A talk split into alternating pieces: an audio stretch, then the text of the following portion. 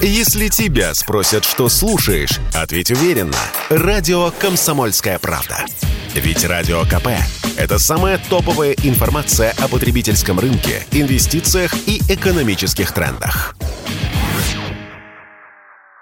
Атом и Яндекс Браузер вместо Safari и Google Chrome. Западные санкции, бьющие по простым гражданам, коснулись российских интернет-пользователей. Самые популярные иностранные интернет-браузеры отозвали сертификаты безопасности для портала госуслуги и ряда других российских государственных сайтов.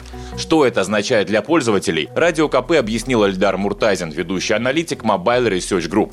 Есть западные компании, которые выписывают сертификаты для того, чтобы обеспечить безопасное соединение. Например, вы заходите на сайт госуслуги, у этого сайта есть сертификат, который выписан западной компанией, и вы уверены в том, что ваши данные не могут перехватить злоумышленники, мошенники, третьи лица. Для того, чтобы максимально навредить стране, государственным учреждениям, удобству жизни внутри страны, политически мотивированное решение, а давайте-ка мы те сертификаты, которые выписаны и за которые заплатили деньги, на секунду, секундочку, мы прекратим их действие и не разрешим ими пользоваться. Для того, чтобы это было небезопасно, система разрушалась и так далее. То есть у нас отняли фактически то, что мы купили, и отняли в одностороннем порядке без каких-либо причин. Никаких санкций наложено на эти компании не было. Это их, э, скажем так, отношение к рынку, к людям, и они его продемонстрировали наглядно.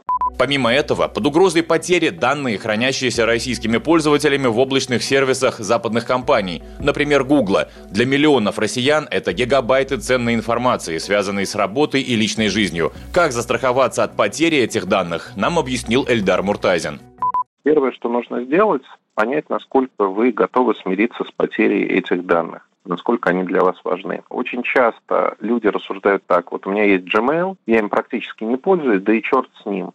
Но многие сервисы, которыми вы пользуетесь, скорее всего, привязаны к этой почте. И вот тут возникает проблема, что если вы не сможете получить доступ к почте, вы, скорее всего, и сервисами другими воспользоваться не сможете. Поэтому нужно отвязаться от этого. Многие пользовались Фейсбуком для того, чтобы входить на разные сайты и не регистрироваться на них. На страничке Фейсбука нужно посмотреть, какими сайтами вы пользуетесь так, и зарегистрироваться там напрямую. Нужно рассчитывать на то, что в течение месяца, скорее всего, все ваши данные, которые хранятся на западных серверах, будут для вас недоступны физически. Поэтому, если вы в течение месяца марта и начала апреля не загрузите ваши данные, вы имеете высокую вероятность их потерять навсегда.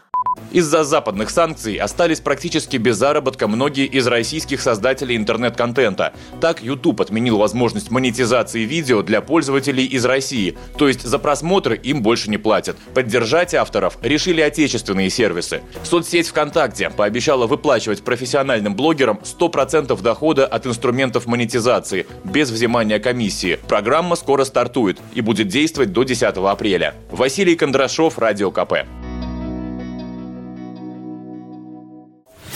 Если тебя спросят, что слушаешь, ответь уверенно. Радио «Комсомольская правда». Ведь Радио КП – это самые оперативные и проверенные новости.